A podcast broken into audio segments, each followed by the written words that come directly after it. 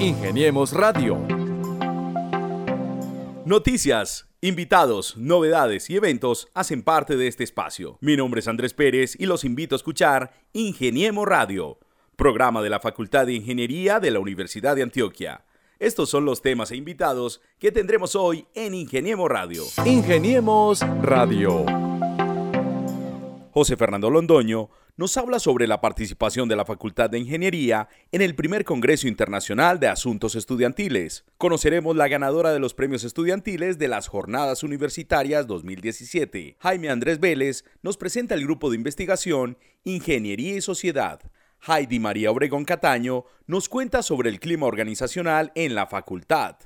El ingeniero mexicano Mario Cruz nos visitó y nos habló sobre tecnología disruptiva y el Internet de las Cosas.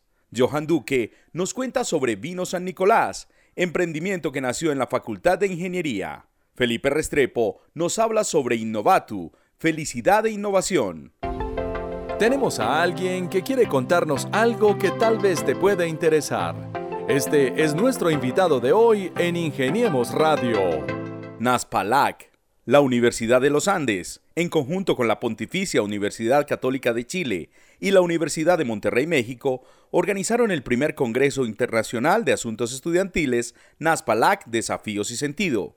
Este encuentro se realizó en Bogotá del 23 al 25 de octubre y tuvo la participación de invitados nacionales e internacionales que abordaron diferentes temas sobre los nuevos retos de la educación superior en América Latina. Representando la Universidad de Antioquia estuvo José Fernando Londoño, coordinador de bienestar universitario de la Facultad de Ingeniería, quien presentó en el panel de habilidades blandas la apuesta de los cursos humanísticos en la formación de los ingenieros. Bueno, eh, participamos del primer Congreso Internacional de Asuntos Estudiantiles.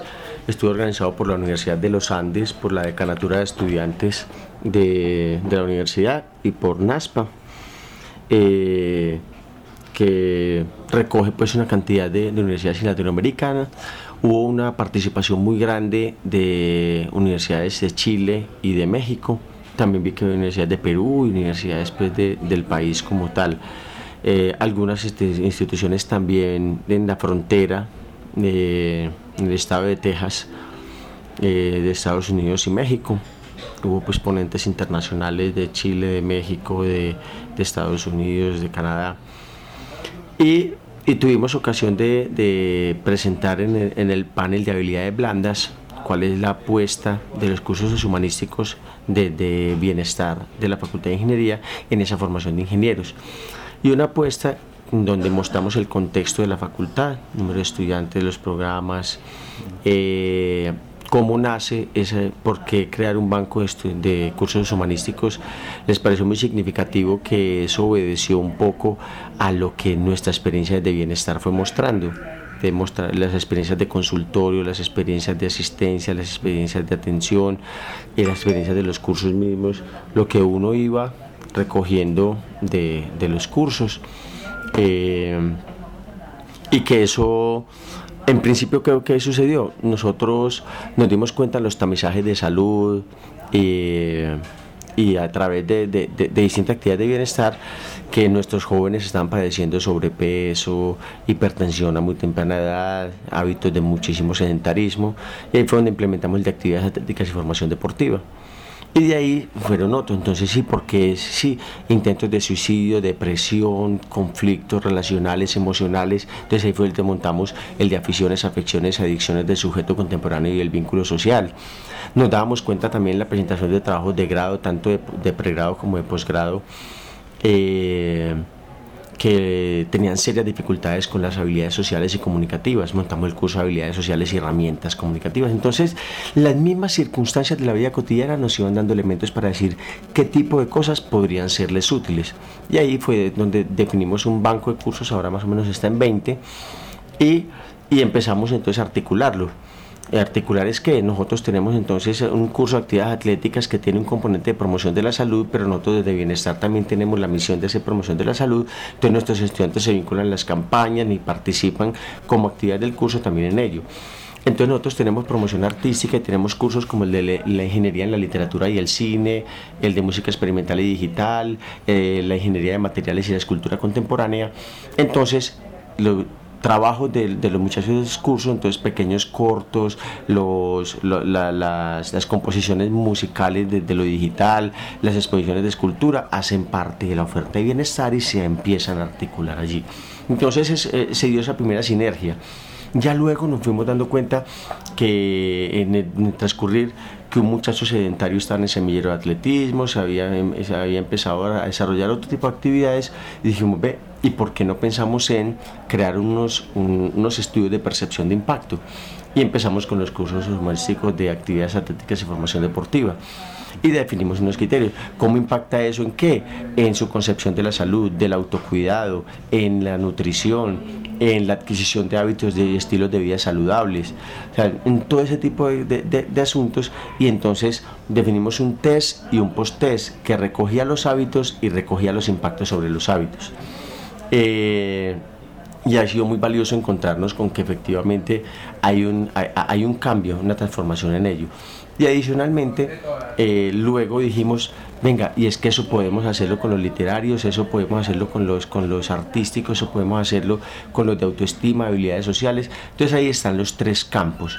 Uno, con los de actividades atléticas y formación deportiva que miramos los hábitos y estilos de vida saludables, otro con los artísticos eh, donde miramos también la adquisición de hábitos de apreciación y sensibilización por actividades artísticas y culturales y el otro donde medimos eh, la, percepción de impacto sobre la autoestima, la seguridad, eh, la habilidad social y comunicativa.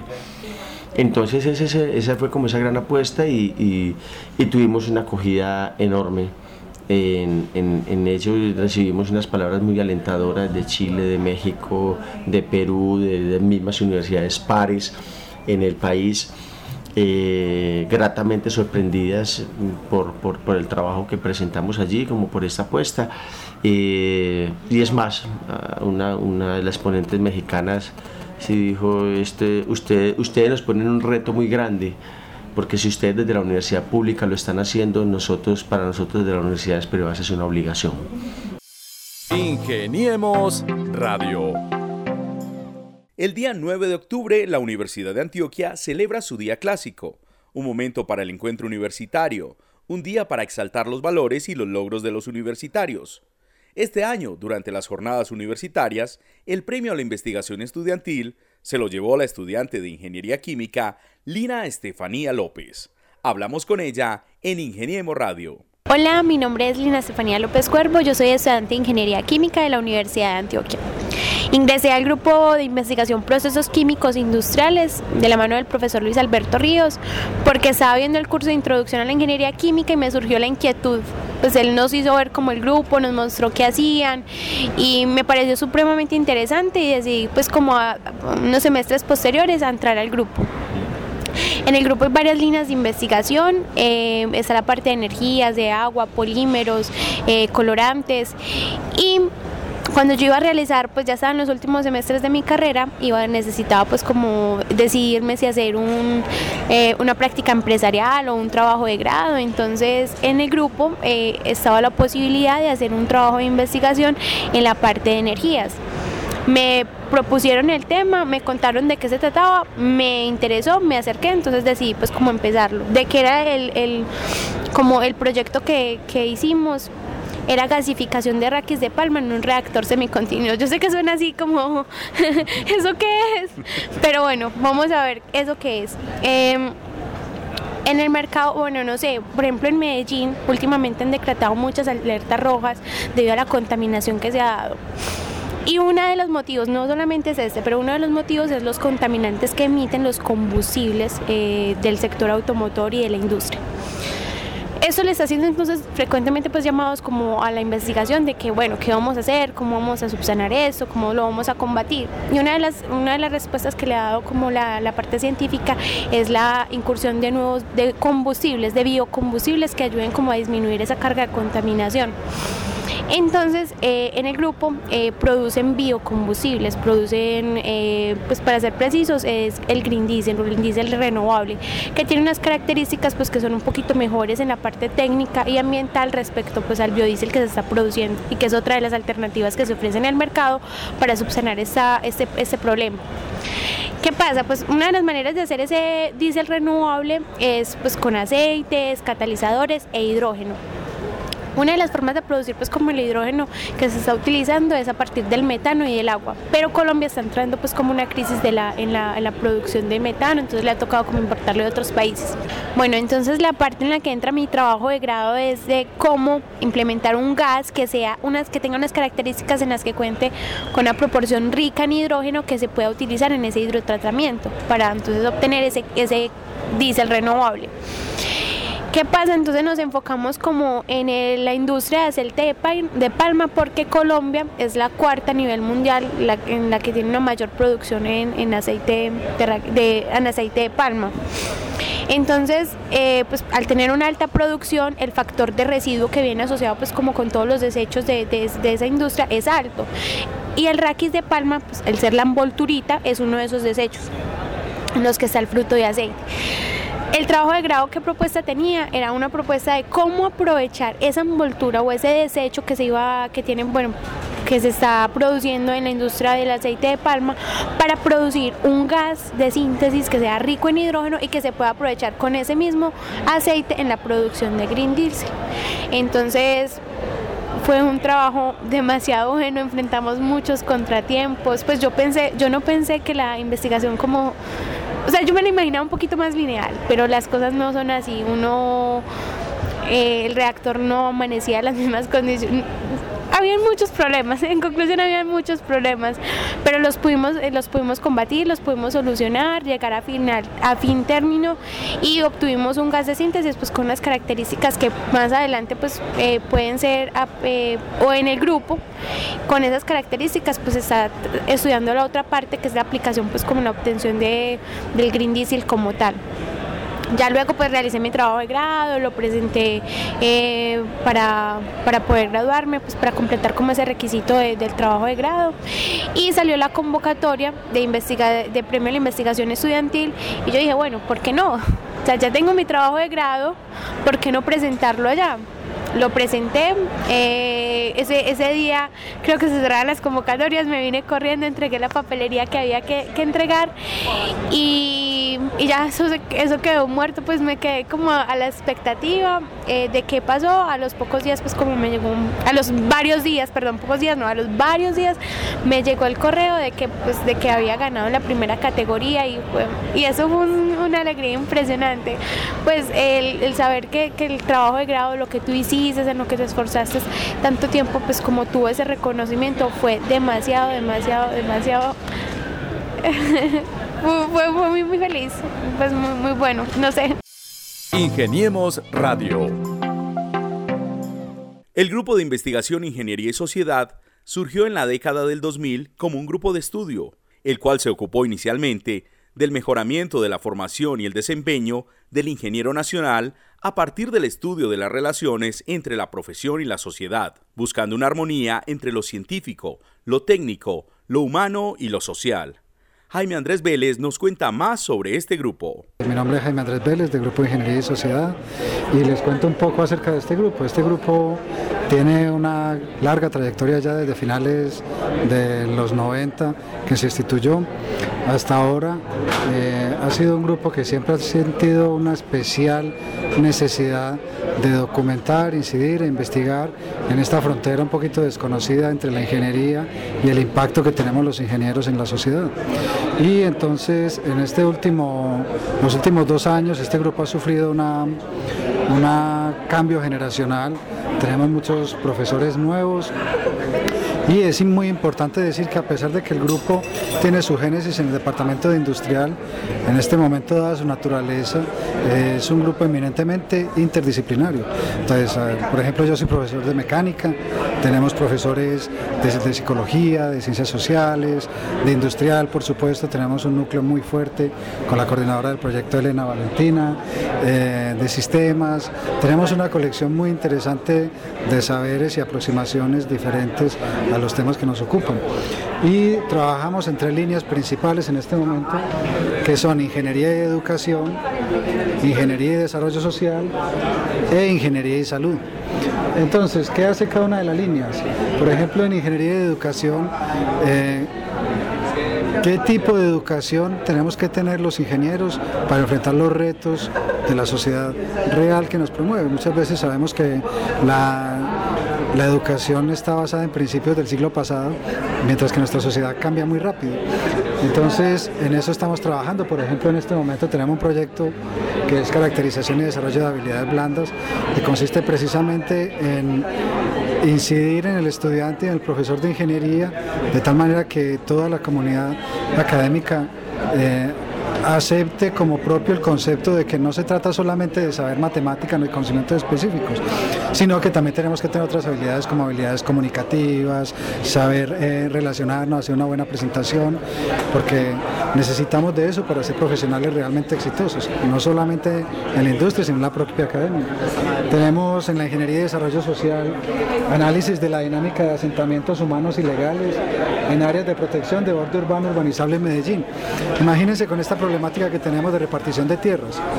¿Cómo, para quién, eh, cómo se benefician las personas eh, de estas reparticiones de tierras que vienen y que se están dando en este momento? ¿Qué instrumentos hay realmente objetivos que se puedan aplicar a esto? Aquí se está trabajando eso, el profesor Johnny está trabajando en esto y esperamos que tenga grandes repercusiones. En ingeniería y salud, por ejemplo, gestión logística de sistemas de hospitalización domiciliaria, diagnóstico y formulación de prácticas para el mejoramiento de la prestación de servicio en el Valle de Aburrá. Entonces, algo tan importante como, eh, la logística de la prestación de servicios. Este proyecto es de la eh, coordinadora del grupo, Elena Valentina, es la investigadora principal, y es una muestra transversal estos tres proyectos del tipo de cosas que nos, que nos ocupan en ingeniería y sociedad. Tenemos un semillero también para estudiantes que están interesados, donde eh, les enseñamos un poco cuáles son nuestras inquietudes, se les prepara un poco a los estudiantes sobre lo que es que hacer el grupo de investigación y eh, bueno, eh, aquí los esperamos. Muchas gracias.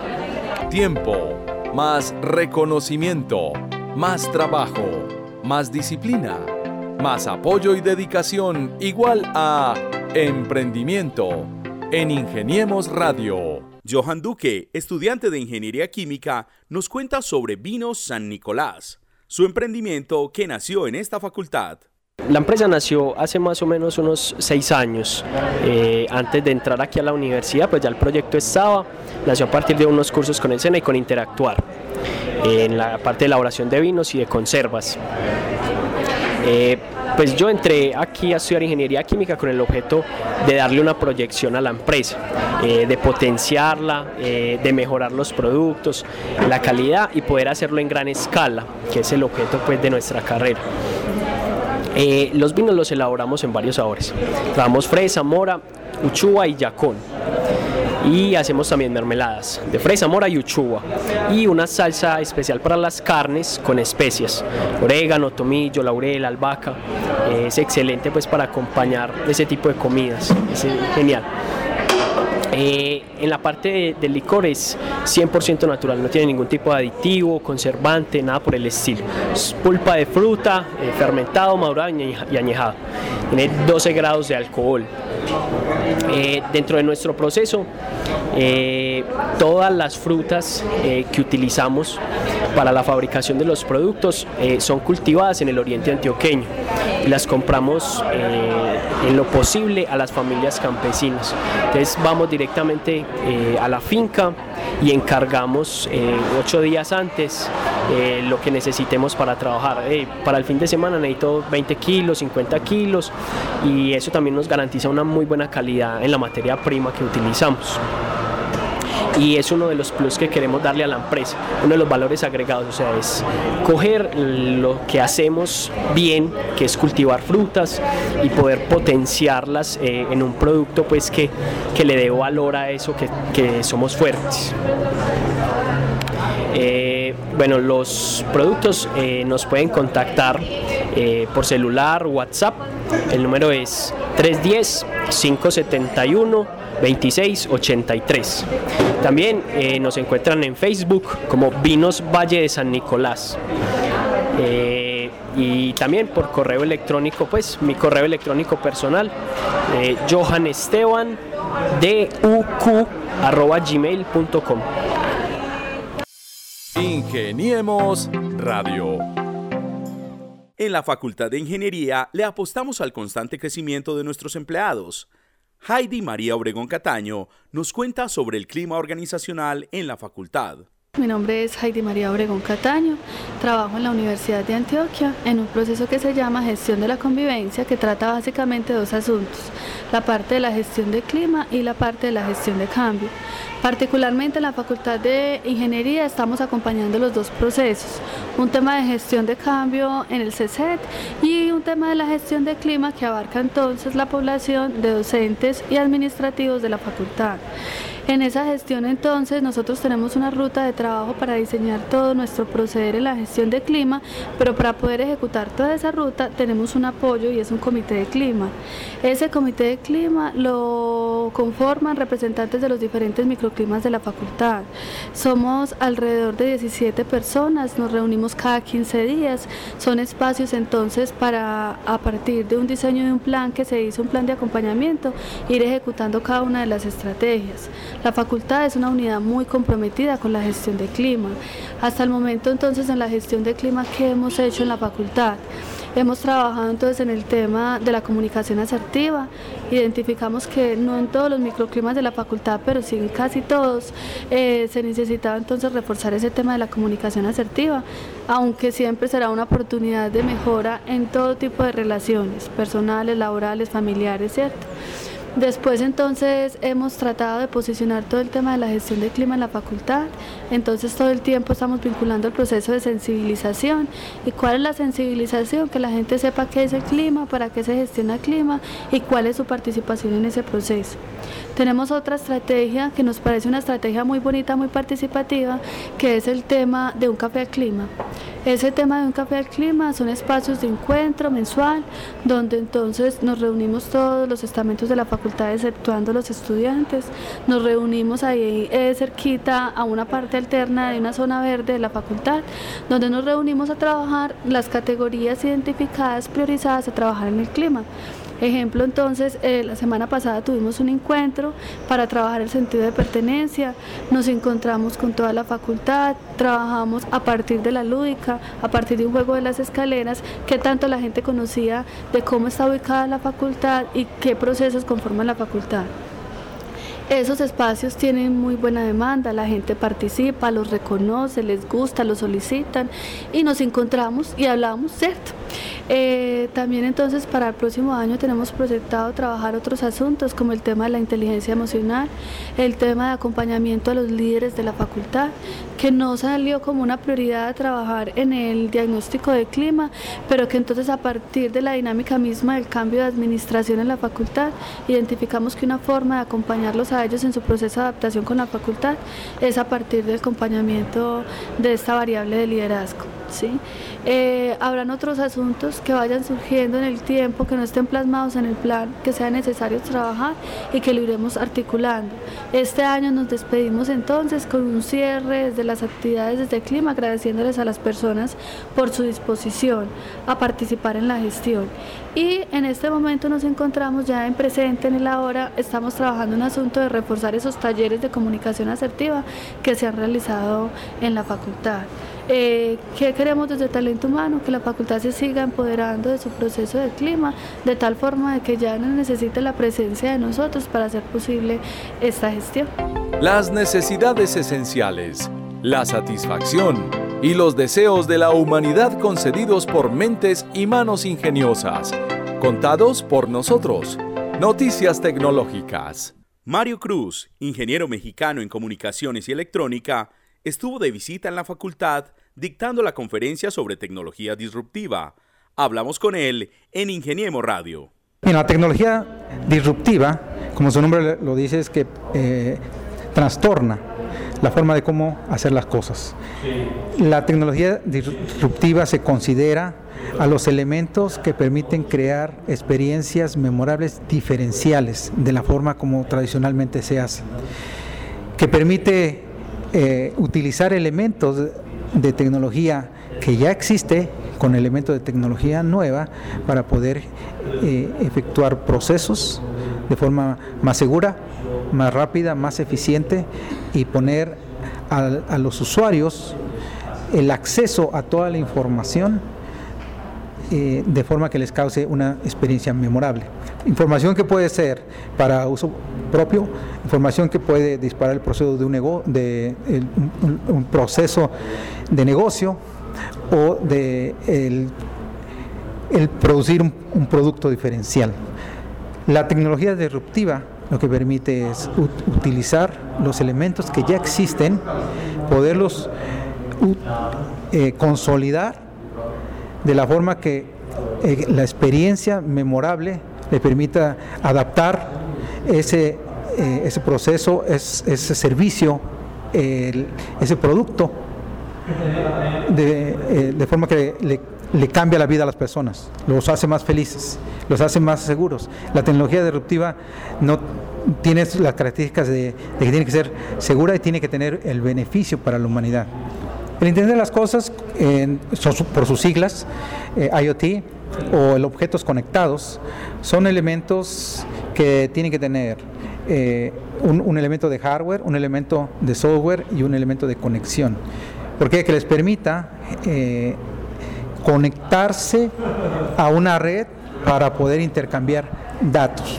Pero lo más importante de un dispositivo de IoT o de elementos de, del Internet de las Cosas es que la información que se capture o que se genere permita analizarse y transformarse en un elemento de valor que le permita a las personas automatizar la vida humana realmente, que les permita eh, reaccionar eh, basado en una información y que les, les genere una, una acción que sea medible y que, y que sea de valor para la persona.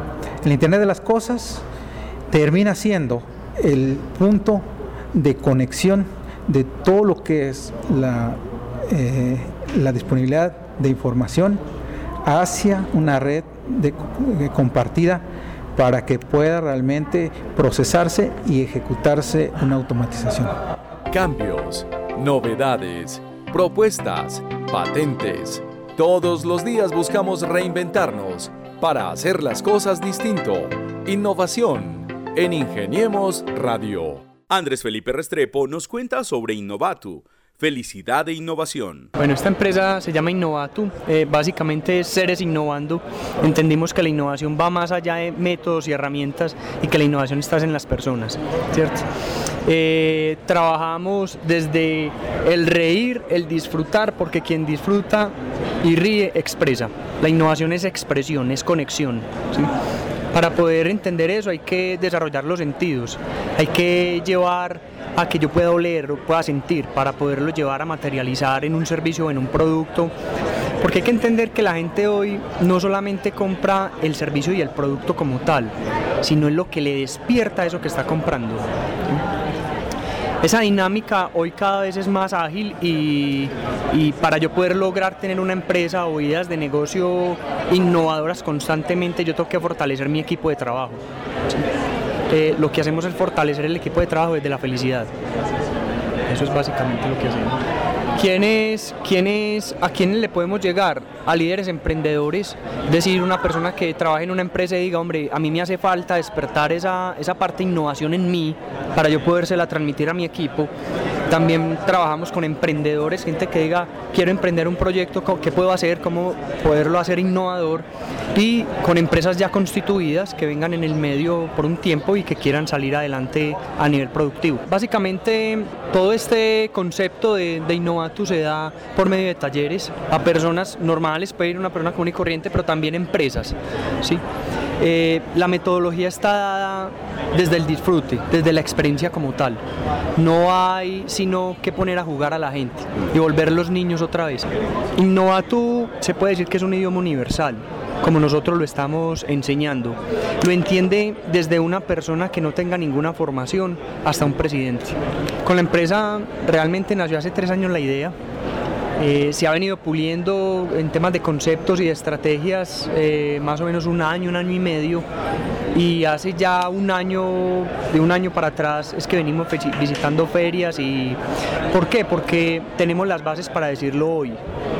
Yo como creador de Innovato André Felipe Restrepo hoy tengo siete patentes en modelos industriales y eso me da el aval para decir, hombre, la innovación sí es por ahí. La innovación está en las personas. Ingeniemos Radio.